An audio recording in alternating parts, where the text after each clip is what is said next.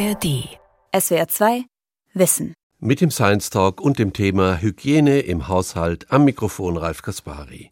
Wir sind umgeben von Keimen in der Toilette, auf dem Küchenschwamm, im Kühlschrank. Was können wir dagegen tun? Und müssen wir absolut keimfrei leben? Darüber hat meine Kollegin Nadine Zeller im Science Talk mit Professor Markus Egert gesprochen. Er ist Mikrobiologe und Schwammexperte an der Hochschule Furtwangen. Viele Menschen haben ja das Gefühl oder glauben zu wissen, auf welchen Haushaltsgegenständen sich besonders viele Mikroben tummeln. Was sind denn so die üblichen Verdächtigen? Ja, die, die Nummer eins, der, der gefühlte Hotspot zu Hause, was Mikroben angeht, ist immer das Klo, die Toilette. Da haben viele panische Angst vor. Ähm, nein, nehmen wir mal, es war ein Gast da, irgendwie, der hat das Gästeklo benutzt und dann, es gibt Leute, die putzen nach jedem Gast, der da war, die Gästetoilette. Sie sagen, das sind die üblichen Verdächtigen, aber welche Stellen im Haushalt sind denn tatsächlich die am dichtesten besiedelten? Also der wichtigste Ort und auch der, wo man so die höchsten Keimdichten findet, ist die, ist die Küche. Also Paradebeispiel der Küchenspülschwamm. Wir haben ja eine Studie dazu gemacht vor einigen Jahren und wir haben in unseren Schwämmen bis zu 54 Milliarden Bakterien pro Kubikzentimeter gefunden. Kubikzentimeter heißt ein Würfelchen, ein Zentimeter, ja. ein Zentimeter. Wenn man das verdoppelt, zwei Kubikzentimeter, hat man 100 Milliarden Bakterien. Das ist so viel, wie es Menschen jemals auf der Erde gegeben hat. Das sind schon viele. Wieso benutzen wir noch Küchenschwämme? Was wäre denn eine bessere Alternative in dem Sinn? Warum man die benutzt, weiß kein Mensch. Letztlich macht es keinen Sinn. Also letztlich sollte man diese Schwämme aus der Küche verbannen. Mhm. Ähm, die Leute lieben es. Wahrscheinlich, weil es sich gut anfühlt oder so, weil ich doch gut reinigen kann, so einen verkrusteten Topf zum Beispiel. Aber eine Bürste wäre eindeutig besser. Also Sie empfehlen in der Küche eine Bürste, die Schwämme lieber weg. Aber wenn jemand jetzt sagt, okay, dann reinige ich eben meinen Küchenschwamm häufiger mit Spüli und presse ihn aus, was bringt es? Gar nichts. Also reinigen ist wahrscheinlich total sinnlos. Mhm. Bei der Riesenmenge von Mikroben wird man es zu Hause nie schaffen, so einen Schwamm steril zu bekommen. Mhm. Äh, Im Schwamm bilden die Mikroben auch sehr wahrscheinlich sogenannte Biofilme. Das sind so Schleim, Gebilde im Innern, wo die Mikroben sehr gut geschützt drin sind. Und mit normalem Reinigen kriege ich die da nicht raus. Sieht Ihre Küche praktisch äh, mikrobieller Vielfalt äh, entgegen? Also haben Sie eine Küche, die antiseptisch ist? Oder wie läuft das? Nee, nee, haben wir gar nicht. Ja. Ähm, meine Frau hat ja mal gesagt, dass ich äh, professionell Hygiene mache, hätte sie aus der Zeitung erfahren. also ähm, bei uns ist es wie in jeder normalen Küche auch. Ja. Also wir kennen natürlich so ein bisschen die Hotspots zu Hause. Aber ähm, eine sterile Küche schafft man nicht und ist auch nicht anzustreben. Also es gibt ein paar Stellen, äh, der Küchenschwamm zum Beispiel oder Geschirr, von dem ich esse und insbesondere die Lebensmittel selber, die müssen halt richtig zubereitet sein. Aber ähm, es macht keinen Sinn, dass ich jetzt jeden Abend die Atombombe zünde in der Küche und das äh, versuche steril zu bekommen. Bisschen Kontakt mit Mikroben brauchen Menschen auch, um gesund zu sein. Wenn Sie jetzt noch mal an den Küchenschwamm denken, als diese Untersuchung praktisch ähm, mit dem Ergebnis dastand, äh, wie haben dann die Menschen darauf reagiert? War es ein großer Schock für alle? Ja, bei unserer Studie war neu, äh, dass wir zum Beispiel Bilder von diesen Mikroben gemacht haben und mhm. tatsächlich sehen konnte, wie sitzen die jetzt im Spülschwamm. Und diese Bilder haben, glaube ich, viele entsetzt. Und, und unsere Studie hat auch gezeigt, wenn ich versuche, den Schwamm zu reinigen, indem ich ihn zum Beispiel regelmäßig unter heißes Wasser halte oder mit Spüli sauber mache, dann habe ich die Tendenz, mehr Problemmikroben da drin zu haben. Also Wieso zum das? Beispiel welche, die äh, schlechten Geruch erzeugen. Wir nehmen an, dass ähm, diese Reinigungsversuche bestimmte Mikroben selektieren. Und zwar insbesondere die, die so recht hart im Nehmen sind. Also wenn ich häufig versuche zu reinigen, bleiben die hängen, die ziemlich hart im Nehmen sind. und das sind, könnten die sein, die schlechten Geruch machen oder aber auch welche, die für den Menschen tatsächlich noch gefährlicher sind als so die Allerweltsmikroben. Aus was bestehen eigentlich diese Mikroben? Also was, was genau ist es? Sind es Bakterien, sind es Viren? Alles. Also in so einem normalen Haushalt findet man alles, was die Welt zu bieten hat. Also Mikroorganismen oder Mikroben, man kann auch Keime sagen, das hat eher so ein bisschen negativen Touch, sind Bakterien, Pilze, Viren, Algen können auch vorkommen. Ist, man findet auch einzellige Tiere, sogenannte Protozoen, die findet man auch in so einem Küchenspülschwamm. Gibt Ein noch, Zoo. Ja, also für Kinder. Wir hatten zum Beispiel mal, mal Kinderuni man nimmt ein Mikroskop und legt so ein bisschen ausgedrücktes Wasser aus so einem Spülschwamm unter das Mikroskop. Das ist ein Universum. Ist gerade für Kinder sehr interessant, sich das mal anzugucken. Wie geht es denn Ihren Kollegen, wenn Sie jetzt beispielsweise sich zum Mittagstisch treffen und Sie erzählen von Ihrem Forschungsgegenstand? Wie fallen da die Reaktionen aus? Na, ich sitze in der Regel eigentlich alleine am Mittagstisch, weil sich niemand mit mir unterhalten will in der Kantine. Wirklich? Nein, ganz so schlimm ist es nicht. Eigentlich sind sie sehr dankbar, weil es ist doch ein Thema, worüber man nicht so gerne spricht, über, über, über viele Themen. Hygiene ist so ein bisschen ein Tabuthema. Und wenn man da mal ein bisschen mehr nachbohrt und ich meine, äh, Professorinnen und Professoren sind auch nur Menschen, ja, oder Kollegen. Und die haben auch diese Probleme zu Hause, dass die Waschmaschine mal stinkt oder der, Kühl, der, der Kühlschrank irgendwie müffelt. Und dann braucht man so ein paar ganz normale Tipps.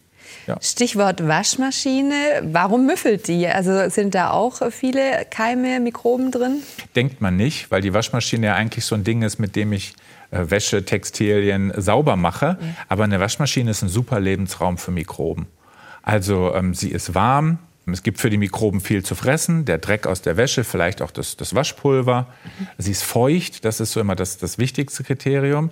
Und sie wird, wenn man mal ehrlich ist, auch nicht häufig gereinigt. Nee, wird sie nicht, stimmt. Im Augenblick haben wir ja zusätzlich das Problem mit dem Energiesparen. Energie soll gespart werden, Strom gespart werden. Man nutzt häufig diese Ökoprogramme und die sind in der Regel bei niedrigeren Temperaturen. Und dann wird die Maschine einfach nicht mehr sauber. Okay, Sie sagen also praktisch, es muss hin und wieder auch mit höheren Temperaturen gewaschen werden. Genau.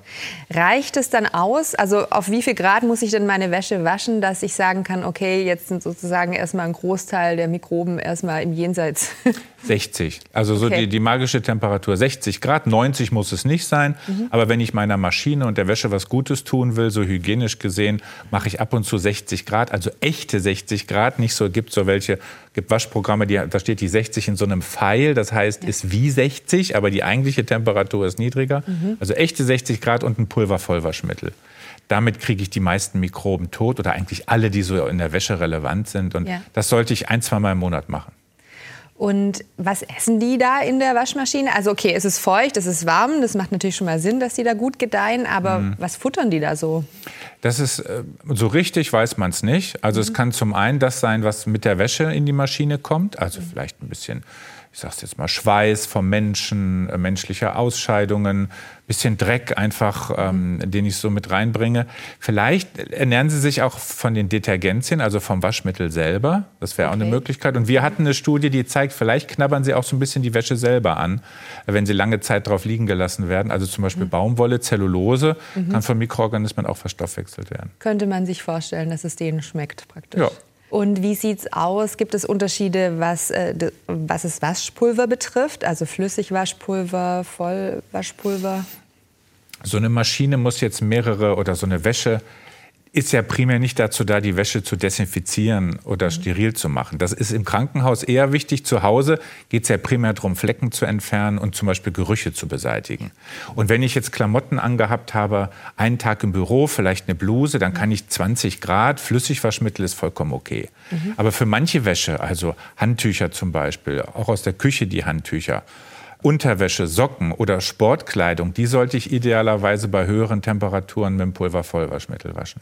Okay. Ich weiß, das geht manchmal nicht, ja. weil viele Textilien das nicht erlauben. Aber ideal wasche ich bei 60 Grad mit dem Pulvervollwaschmittel. Vielleicht springen wir noch, Sie hatten vorhin noch den Kühlschrank erwähnt, zum Kühlschrank, mhm. weil ich meine, da sind unsere Lebensmittel drin.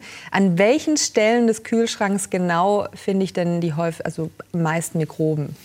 Also grundsätzlich überall, weil es mhm. passiert ja doch mal, dass Lebensmittel irgendwie raussuppen oder so. Also ne, Sprudel zum Beispiel, Limonade, Marmelade, Joghurt. Mhm. Und überall da vermehren sich die Mikroben sehr schnell.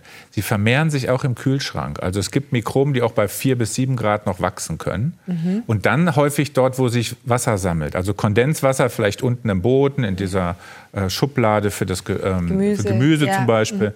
Genau. Also das sind die Ecken, die ich auch regelmäßig mal sauber machen sollte.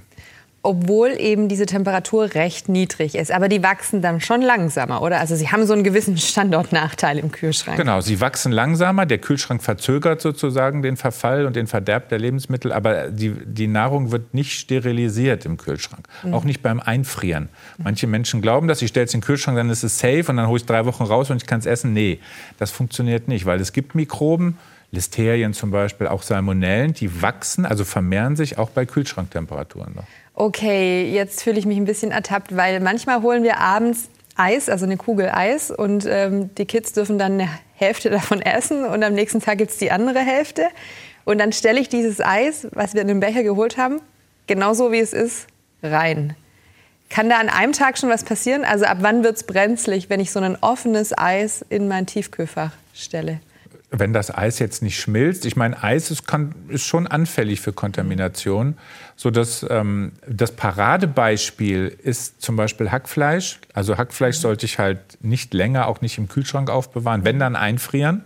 Ja. Oder zum Beispiel vorgeschnittener Salat, das ist auch sowas, diesen, den ich im, im, mhm. im, Supermarkt kaufen kann, schon vorgeschnitten, den sollte ich auch vielleicht ein, zwei Tage kann man den offen liegen lassen im mhm. Kühlschrank. Danach muss ich ihn entweder wegtun oder, oder essen da vermehren sich Keime sehr schnell. Und Mikroorganismen vermehren sich exponentiell. Aus einer werden zwei, aus zwei werden vier. Und so ein Darmbakterium, E. coli, verdoppelt sich alle 20 Minuten. Da kommen sie an einem Vormittag von eins auf über eine Million. Ja. Und das kann dann schon gefährlich werden. Stichwort Gesundheit. Wir haben ja selber wahnsinnig viel Mikroben in unserem Körper, auf unserem Körper. Mhm. Wie viele haben wir denn? Und ist es dann ähnlich wie die, bei denen in der Küche oder so? Sind es dann auch vor allem Bakterien oder worauf bestehen die? Genau, ein Mensch enthält so ungefähr 10 Billionen Mikroorganismen. 10 hoch 13.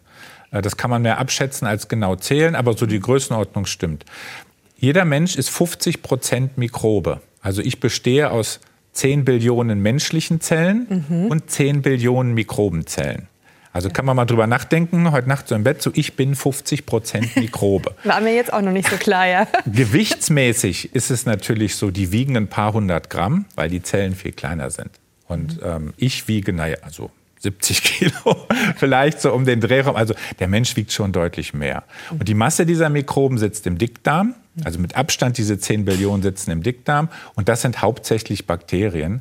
Wobei über so Gruppen wie zum Beispiel Viren im Menschen, die einen jetzt nicht direkt krank machen, weiß man eigentlich fast noch gar nichts. Aber man nimmt im Augenblick an, dass Bakterien die häufigsten Mikroben sind. Ja. Wieso, also jetzt mal ganz laienhaft gefragt, ist es dann überhaupt so ein Problem? Also wir finden in unseren Haushaltsgegenständen Mikroben vor, wir tragen in uns Mikroben. Wieso können sie so negative Effekte auf unsere Gesundheit haben? Also Mikroben sind dann gut für uns Menschen, wenn sie zur richtigen Zeit an der richtigen Stelle sind. Also so eine Darmmikrobe ist wunderbar im Darm. Da kann sie tolle Sachen machen. Immunsystem stimulieren, bei der Verdauung helfen, Krankheitserreger in Schach halten, wunderbar. Wenn jetzt aber diese Darmmikrobe zum Beispiel in irgendwie in meine Harnwege kommt, dann kriege ich einen Harnwegsinfekt. Also die, es muss die richtige Mikrobe an der richtigen Stelle sein. Ähm, und es gibt natürlich auch viele Mikroben, die gehören so nicht zu meiner normalen Keimausstattung. Salmonellen zum Beispiel. Und wenn ich mir die halt ins Haus hole, dann können sie mich ganz akut krank machen. Wenn wir uns zum Beispiel küssen, dann tauschen wir ja wahnsinnig viel Mikroben aus. Wie überlebt denn eigentlich ein normaler Mensch so einen Kuss? Ähm, es stimmt tatsächlich. Holländische Forscher haben so festgestellt, 80 Millionen Keime von einem Partner zum anderen beim Küssen. Also jetzt schon intensiveres Küssen, so, wo Speichel ausgetauscht wird. Die, die Holländer haben das, das war eine holländische Gruppe, die haben das so gemacht. Sie haben markierte Mikroben dem einen Menschen den Mund gegeben, dann haben sie gesagt, jetzt knutscht mal, und dann haben sie beim anderen Menschen geguckt, wie viele ankommen. Okay, ich will es gar nicht ähm, ähm, Die Masse dieser Mikroben ist absolut ungefährlich. Und mhm. vielleicht kann sogar sein, dass das für, die, äh, für das Immunsystem der Menschen untereinander positiv ist, weil man halt neue Mikroben kriegt, die das Immunsystem stimulieren. Kann aber auch sein, wenn ich zum Beispiel eine sehr kariogene Flora habe, die also leicht Karies macht, mhm. dass ich dann meinen Partner sozusagen mit anstecke. Mhm. Kommt immer drauf an. Aber das ist ja nicht das einzige Kriterium, wie man sich seinen Partner aussucht. Ja. Ne, sag ich jetzt mal. Aber man liest ja auch immer wieder, also Stichwort sich bewusst anderen Mikroben aussetzen, dass äh, Kinder, die heutzutage aufwachsen, da sie eben selten Kontakt zu Nutztieren haben, Schweinen, Rindern, wie vielleicht früher häufiger auf Bauernhöfen oder so, ähm, nicht mehr so ähm, ja, resistent sind gegen diese Art von Mikroben oder nicht mehr so geschützt. Äh, stimmt es denn, diese These? Also, dass unser Immunsystem sozusagen einfach gar nicht mehr richtig im Training ist, weil wir zu antiseptisch aufwachsen? Also es stimmt, dass ähm, viele Zivil oder einige Zivilisationskrankheiten, insbesondere die so in Richtung gehen Allergien, damit auch erklärt werden können, dass wir Menschen heutzutage zu wenig Kontakt haben mit Mikroorganismen. Das ist ein zweischneidiges Schwert. Also ähm, unser Trinkwasser heutzutage ist sehr sauber. Die Luft, die wir atmen, ist sauber. Die Lebensmittel, die wir essen, sind vorgekocht zum Beispiel schon. Ich habe viel weniger Kontakt mit Mikroorganismen. Dadurch ist natürlich aber auch die Anzahl von Erkrankungen viel geringer, äh, die Säuglingssterblichkeit viel geringer als früher. Aber ich, man erkauft sich das so ein bisschen mit zum Beispiel Krankheiten so aus diesem allergischen Kontext. Und die Kunst ist jetzt, und das ist nicht trivial, wie schaffe ich es, Kontakt mit vielen förderlichen Mikroben herzustellen, aber gleichzeitig zu verhindern, dass ich Infektionskrankheiten kriege. Ja, und wie schafft man, wie schafft man das? Also wenn ich jetzt sozusagen sage, ich, ich begebe mich jetzt mal ins äh, Mikrobentrainingslager, ja. ich äh, stärke mein Immunsystem. Wichtig ist, ähm, die wichtigsten Grundlagen werden gelegt im Kindesalter, also so zwischen 0 und 3 Jahren, weil sich da auch das Immunsystem entwickelt. Mhm. Je älter ich werde, umso schwieriger wird es noch, was für das eigene Mikrobiom zu tun. Und bei Kindern muss man halt darauf achten, dass sie vor Infektionskrankheiten geschützt sind, zum Beispiel durch Impfungen. Also vor den richtig knallharten Erkrankungen schützt man sich durch Impfungen.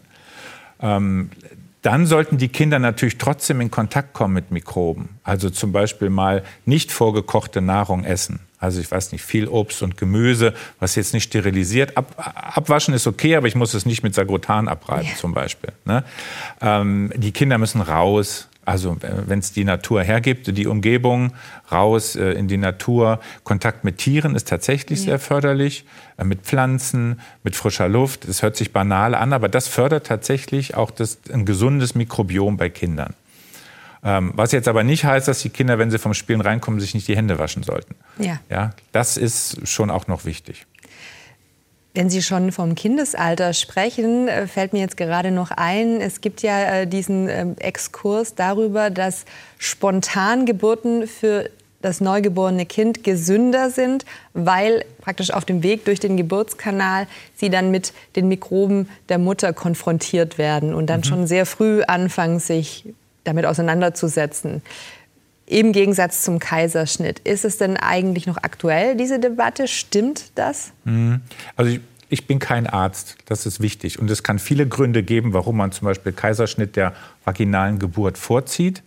Ähm, tendenziell sagt man, Kinder, die vaginal geboren werden, starten mit einem vielfältigeren und gesünderen Mikrobiom als welche, die mit Kaiserschnitt auf die Welt kommen gab es so einen Trend, das abzumildern, dass man Kinder, die mit Kaiserschnitt auf die Welt gekommen sind, mit Vaginalsekret der Mutter abreibt. Mhm. Vaginal Seeding heißt das mhm. dann, dass die mhm. Kinder wieder angeimpft werden. Ja.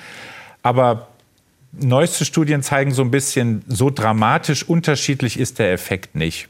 Also ähm, Kinder, die äh, mit Kaiserschnitt auf die Welt kommen, haben eher eine Hautflora, ne, mhm. ne, weil sie keine, mit keine Vaginalbakterien oder Darmbakterien mhm. mitbekommen haben. Die starten etwas später in die gesunde, gesunde Phase, aber es ist so, dass im Laufe des Lebens, insbesondere der ersten ein, zwei Jahre, sich das Mikrobiom auch anpassen kann. Okay. Aber grundsätzlich kann man sagen, aus Mikrobiomsicht ist die vaginale Geburt schon besser mhm. als so, eine Kaiserschnittgeburt.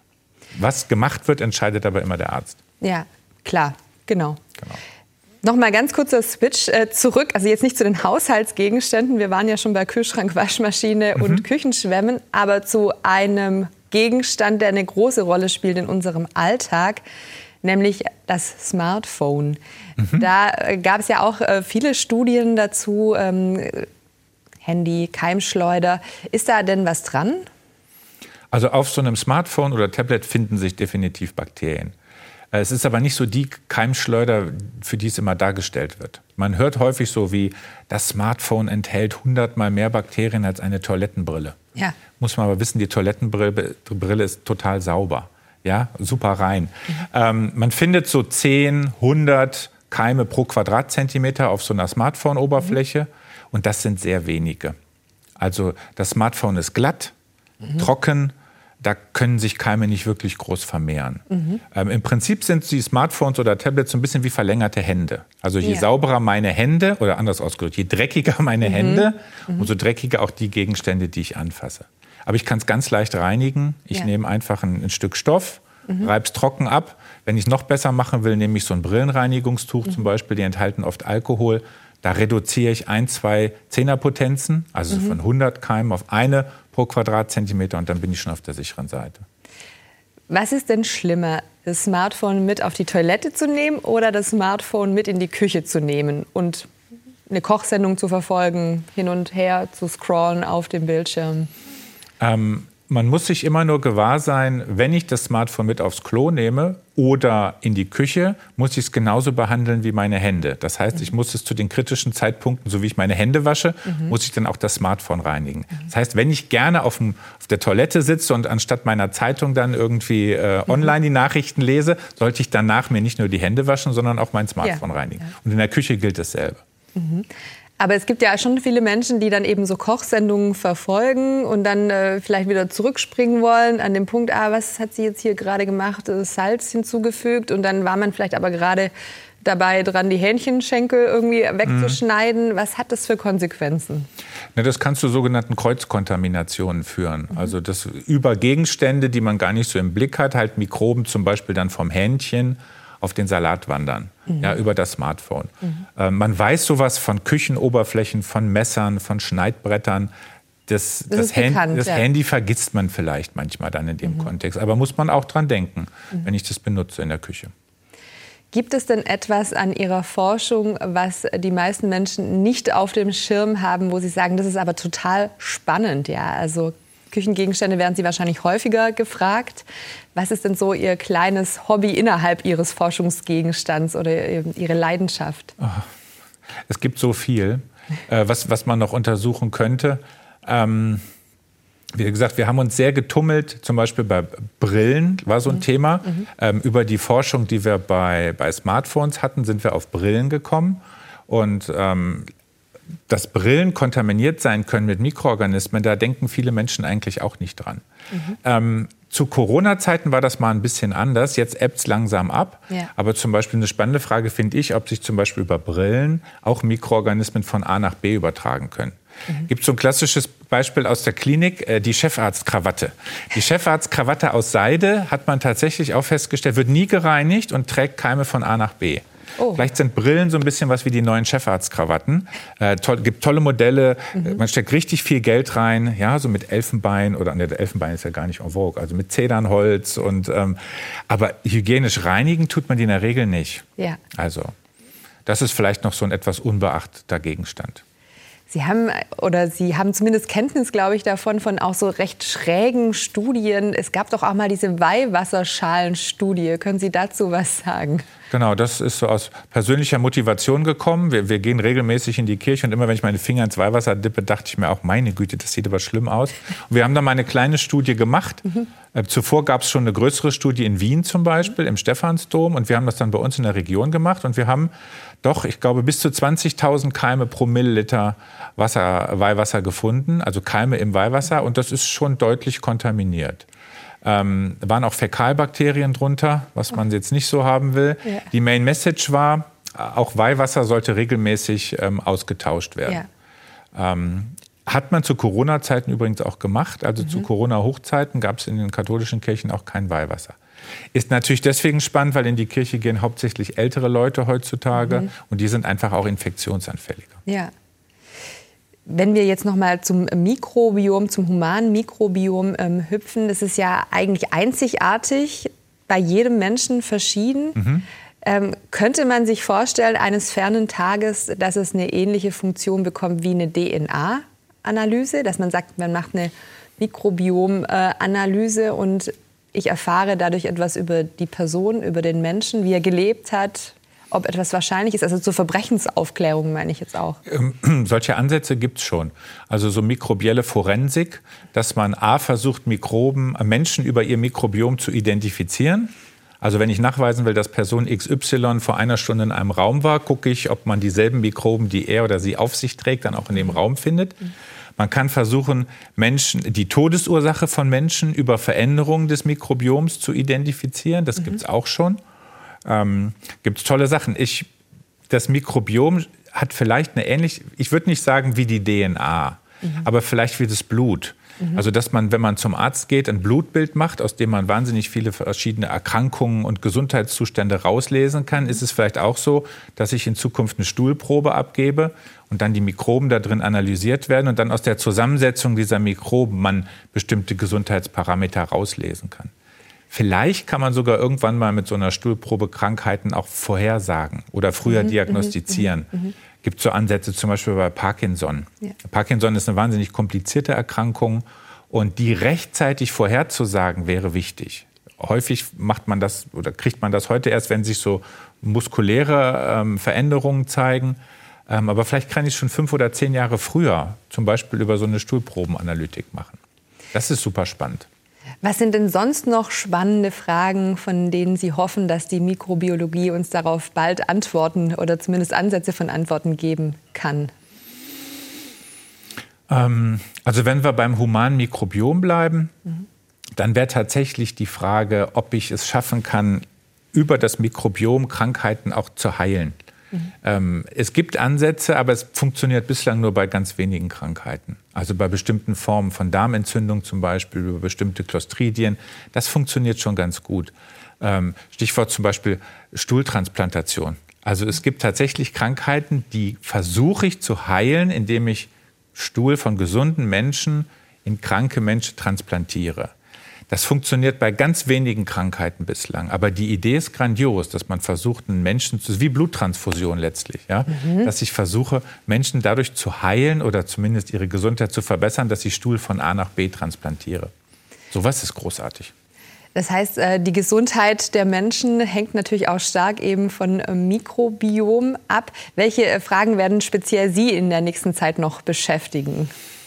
Was ich so mache, hängt leider auch immer ein bisschen davon ab, wofür ich Geld rekrutieren kann. Ja. Wenn ich es mir aussuchen könnte, ja. dann würde ich mir noch das ein oder andere, ähm, den ein oder anderen Haushaltsgegenstand angucken. Ja, was wäre denn so der Lieblingshaushaltsgegenstand, den Sie sich als nächstes gerne genauer anschauen würden? Was ich tatsächlich gerne machen würde, wäre A, noch mal den Kühlschrank ein bisschen näher angucken, weil mhm. der tatsächlich total wichtig ist. Da gibt es noch nicht so viele Studien. Und mhm. zum Beispiel die Kaffeemaschine. Oh, also ich, hab, mhm. ich stelle mir zum Beispiel auch immer die Frage, wenn ich Montag früh ins Büro komme und dann die, das Kaffeepad, was ich Freitagmittag noch reingesteckt habe, wie schlimm ist das jetzt wirklich? Also ja, dieses ja. Mikrobiom des vergessenen Kaffeepads. Äh, das wäre auch spannend. Äh, oft fehlt so ein bisschen die Zeit und das Geld dafür, aber das würde ich tatsächlich gerne machen. Es ist ja auch sehr alltagsnah und lebensnah, dieses genau. Thema. Ich persönlich glaube, dass es gar nicht so ein großes Problem ist, aber man müsste mhm. es einfach mal strukturiert untersuchen. Das wäre super. Es gibt ja auch Menschen, Herr Egert, die bezeichnen Sie als Hygienepapst. Sind Sie eher so ein Papst, der sagt, mehr Hygiene, Leute, oder eher so ein Papst, der sagt, also Hygiene ist wichtig, ich beschäftige mich äh, den ganzen Tag damit, aber wir müssen auch mal ein bisschen die Kirche im Dorf lassen? Mhm. Hygiene ist ja nicht die Lehre und Wissenschaft vom Putzen oder vom Desinfizieren, mhm. sondern eigentlich von der Gesunderhaltung des Menschen. Und um gesund zu leben, brauchen Menschen antimikrobielle Strategien. Mikroben müssen getötet werden, desinfiziert werden, Antibiotika, Impfung. Aber auf der anderen Seite muss ich auch Kontakt mit Mikroorganismen herstellen. Also ich kann mich zum Beispiel ernähren mit ähm, Milchprodukten, da sind viele Mikroorganismen drin. Oder ich kann auch bewusst Mikroorganismen, zum Beispiel in der Apotheke oder so, kaufen, schlucken. Die machen mich tatsächlich äh, gesünder, als ich vorher war. Die Balance ist wichtig. Warum muss ich immer gegen Mikroben reinigen? Vielleicht kann ich ja auch mit Mikroben reinigen. Probiotisches Waschen zum Beispiel. Also ich habe ein Waschmittel, wo ich Mikroorganismen mit reintue und die besiedeln meine Waschmaschine, so wie sie auch meinen Verdauungstrakt besiedeln, wenn ich einen Joghurt esse. Ja. Die kämpfen in meiner Waschmaschine dann gegen die Mikroben, die stinken oder auf der Wäsche. Ja, also dann arbeite ich nicht gegen die Mikroben, sondern mit mhm. Mikroben. Das finde ich einen total spannenden Ansatz.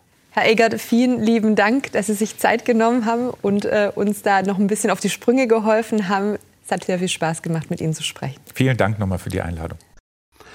Das war SWR 2 Wissen heute mit dem Science Talk und dem Thema Hygiene im Haushalt. Meine Kollegin Nadine Zeller hat mit dem Mikrobiologen Markus Egert gesprochen. Sie können sich den Talk auch als Video ansehen. Infos dazu gibt es in der ARD Mediathek unter Science Talk. SWR 2 Wissen. Alle Folgen in der ARD Audiothek. Manuskripte und weitere Informationen unter swr2wissen.de